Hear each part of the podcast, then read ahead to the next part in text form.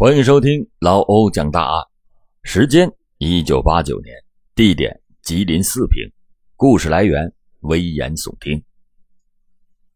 这一年的金秋时节，恰逢国庆和中秋双喜同庆，这对中国人来说那是多么难得的节日。九月二十九日，在节日的前夕，四平的夜晚，华灯点缀着街市。已经洋溢出浓郁的节日气氛，兴奋的人们阖家团聚在一起，看着电视里的综艺节目，欢歌笑语飞出了千家万户。然而，这美丽欢乐的夜晚，对于居住在条子河乡致富队的张关东一家来说，却是灾难的一天。就在电视里的节目刚刚开始的时候，张关东夫妻俩。便招呼儿子张晓光过来一起看电视。九岁的儿子是夫妻俩的骄傲，这孩子自小就聪明好学，非常的懂事儿一般都是在自己的房间里做完了作业才出来看电视。学习成绩呢，那在班里总是名列前茅。可这天晚上，夫妻俩一连喊了几声，却听不见儿子回答。夫妻二人这才想起来。儿子晚上七点的时候，是因为图画本用完了，说要出去买本于是他父亲给了他钱，还交给他一个手电筒，用来照明。按理来说，早就应该回来了。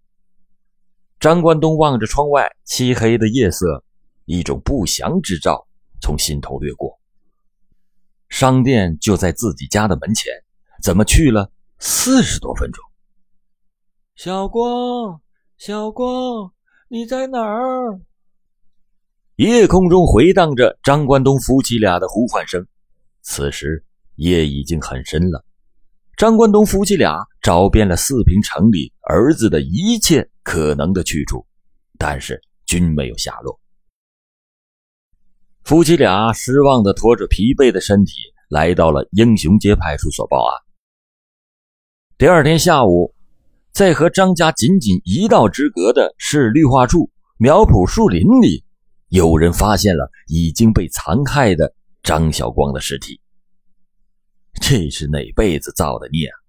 张关东夫妻俩望着可怜的儿子的尸体，悲嚎着，震撼着在场的每个人的心。四平市公安局铁西区分局两级的刑警队的勘查人员立即开车赶到了现场。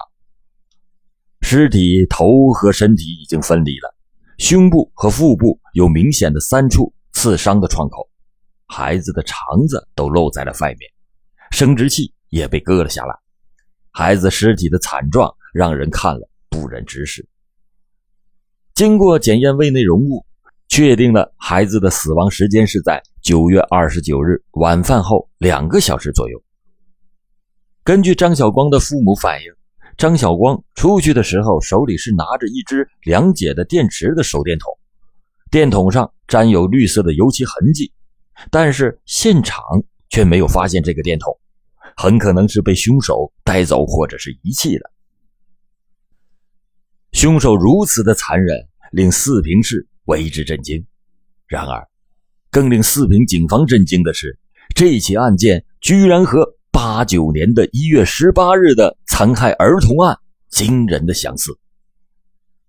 咱们把时间倒回到八九年的一月十八日的晚上，英雄街居民张某九岁的女儿张冬月和六岁的侄女张瑜被残害在条子乡海丰村的麻袋厂的院里。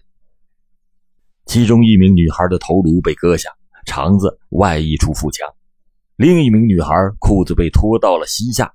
阴部有明显的被人用刀残害过的痕迹。在现场，警方发现中间是成年人的足迹，两边是儿童足迹组成的三组成趟的足迹。从这一点来看，很明显，犯罪分子是居中领着两个女孩进入到现场。而从步伐上来看，整个过程很自然，而且没有任何挣扎反抗的迹象。就此。警方分析认为，应该是熟人作案，并且定性为报复杀人。然而，围绕着张家的社会关系进行了长达八个月的调查，却是一点儿的展开也没有，这令四平警方非常的郁闷。而此时的张晓光被害案，无论从侵害的方式还是作案的地点来看，都和八九年的幺零幺八非常的相似。四平警方总结了如下相似的特点：一、案发的时间都是在节日之前；第二，案发的地点非常的近，仅仅是隔了一条街道；第三，犯罪分子侵害的对象相同，都是幼童。就此。决定将这两起残害儿童的案件并案侦查。然而，令警方疑惑的是，两起案件犯罪分子的作案动机到底是什么？他们隐隐约约地感觉到自己恐怕是碰到了一个国外刑侦纪实中才有的专门针对儿童的连环杀手。但那个时候对这方面的认知还远远不够，因此。警方在划定侦查范围时，部署了如下的措施：要在两起案件的案发地和被害人居住地周围，利用群众国庆放假休息的机会，那些刑事犯罪分子或者是生活中受到过某种刺激而心理变态的人，开展深入的调查摸底工作。大家听到这里，可能有的听众朋友就已经注意到。这起系列杀害幼童的案件发生的时间段的特殊性，这是一个多事之秋，全中国都处于刚刚从混乱中恢复过来，任何的事情都会可能打破这短暂的宁静。因此，四平市公安局局长决定亲自挂帅，强调了谁要是查漏了就扒谁的庄，同时抽调以铁西刑警队侦查员为主体的多名精干刑警。成立了“九三零”系列儿童专案组，而与此同时，大规模的人海战术已经悄然的展开了。大海捞针的战术那绝非是易事，警察们连续摸排了四天，却是一点儿的线索都没有。为了扩大案件的线索来源，十月四日，国庆节刚刚一过，案件的指挥部就召开了铁西区范围之内的各个单位内保人员的会议。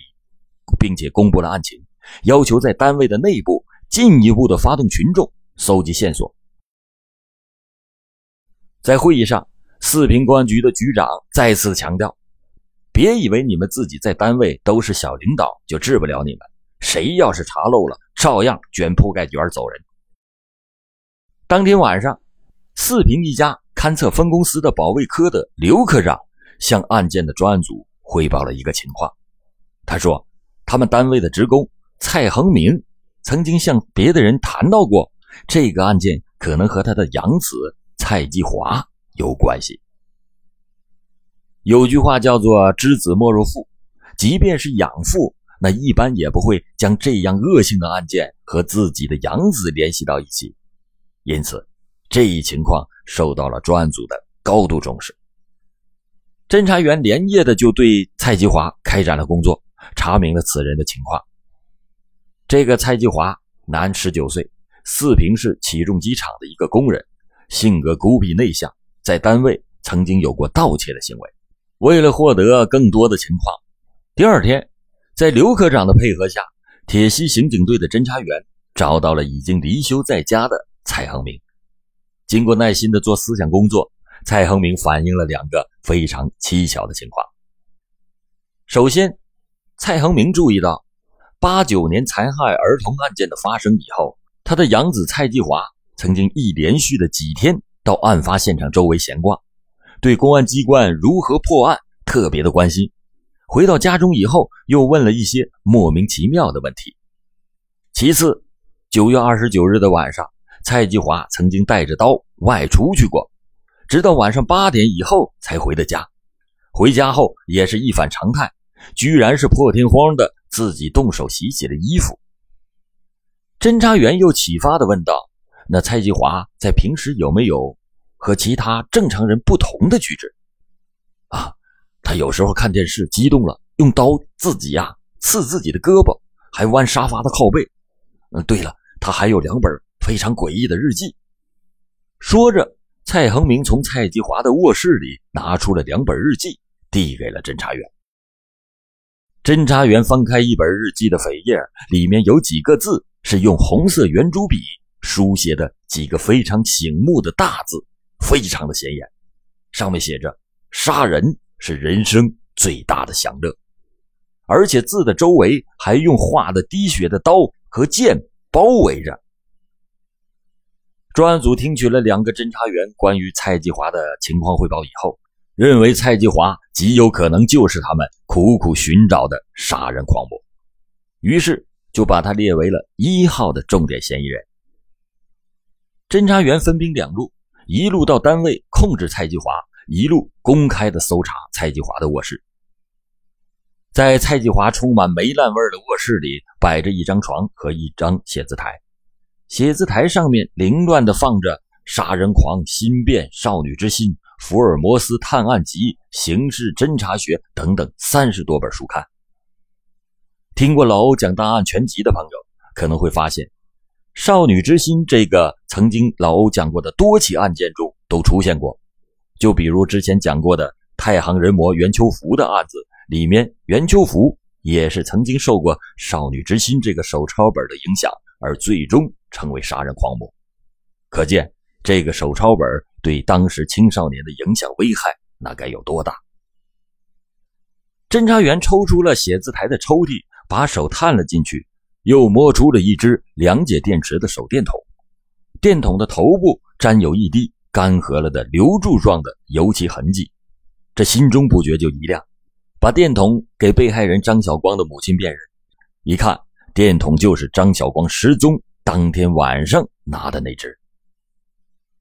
而负责控制蔡继华的侦查员，在蔡继华的单位的工具箱里找到了一件沾有大量血迹的衬衣和一把沾有血迹的尖刀。经过提取血迹的化验，血型和张晓光的血型是相同的。此时。大量的证据充分的证明，蔡继华就是九三零系列残害儿童案件的杀人凶手。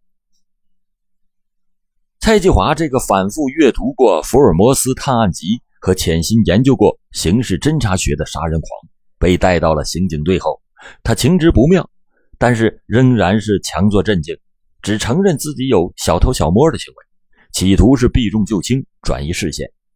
一接触到实质性的问题。他就低头沉默不语，或者是百般抵赖。但此时预审员手里已经有了大量的证据，蔡继华挡不住侦查员凌厉的攻势。经过五个小时的较量，终于供述了九三零案件的犯罪经过。九月二十九日的晚上，蔡继华一想到节日来临，心情就格外的烦躁，于是他就怀揣着尖刀。外出寻找侵害的对象的时候，正赶上张晓光走了两个小卖店都没有买到图画本，于是他便主动的上前去搭讪，以带他买图画本为由，将他骗到了苗圃树林里，把张晓光给残害了。继而，侦查员乘胜追击，审讯向纵深发展，迫使蔡继华交代了全部的罪行。原来。蔡继华自幼在蔡恒明夫妻俩的娇惯下，养成了自私专横的性格。然而，命运却跟他开了个极大的玩笑。他不是蔡恒明夫妇的亲生儿子。原来，蔡继华的母亲是一名上海的知青。一九七一年二月，他生下来之后，母亲就把他扔在了医院，转身离去。很明显，蔡继华是一名私生子。由于蔡继华从小是在姥姥家长大的，他的姥姥非常的重男轻女，经常的让蔡继华的表姐当大马给他骑。表姐稍微的有反抗，蔡继华的姥姥就会大声的呵斥。长大以后，蔡继华被父母接走抚养。由于蔡恒明夫妇不能生育，因此对蔡继华是极为的宠溺，更让他异常的嚣张跋扈。等长到了十九岁以后，他对父母那是。张嘴就骂，抬手就打。他的母亲为了让他能够孝顺一点，就让自己的四哥，也就是蔡继华的舅舅，说出了他的身世之谜。没想到，当蔡继华知道自己是养子以后，仿佛一下子就从天堂的王子跌落成了地狱里的囚徒，总觉得自己无脸再见人。在极度的空虚中，他在书摊上意外的找到了可以满足他空虚心理的需求、充满色情、凶杀内容的黄色书刊。这像是得到了救命稻草一样，经常的抱着书贪婪的读着。书中的情节也常令他想入非非。他逐渐的悟出了一个荒谬的道理。他说：“只有敢杀人的人才是真正的强者。他要报复，他要杀人，他要成为强者。此时他已经变态了。为了满足他变态的心理需求，他首先是把残害儿童作为了杀人计划的初步尝试。自八八年以来，他以哄骗的手段，一共作案四起，残害了五名儿童。除了已经发现的三名儿童的尸体，另外有两名儿童的尸体被他埋在了地下。埋尸的地点就是发现张晓光尸体的苗圃当中。根据蔡继华交代，一九八八年一月十六日的下午，他诱骗小男孩谢颖丽和他一起去买东西吃。这小男孩谢颖丽平常就和他一起玩耍，于是他就欢快的和他一起去了。这一去。就再也没有回来。一九八九年八月份的一天，他又用同样的方法杀死了小男孩邹坤。而在警方进行核实的时候，令警方非常惊讶的是，其中一名被害儿童的家长一直以为自己的孩子是被拐走的，直到蔡继华被抓获，他们都没有报案。至此，轰动四平的“九三零”系列残害儿童的案件彻底的告破。在看守所里，蔡继华交代，他在家里虽然霸道，但是在外面却经常的受人欺负。后来又得知自己是私生子，觉得没有面子，就想杀人发泄。他选中小孩作为了侵害对象，那是因为孩子没有反抗的能力，又很容易的诱骗。于是杀死其中三名孩子的时候，他进行了分尸，一是为了迷惑警方，让警方觉得这是仇杀。二呢，是为了制造恐怖的气氛，发泄自己心中的怨恨。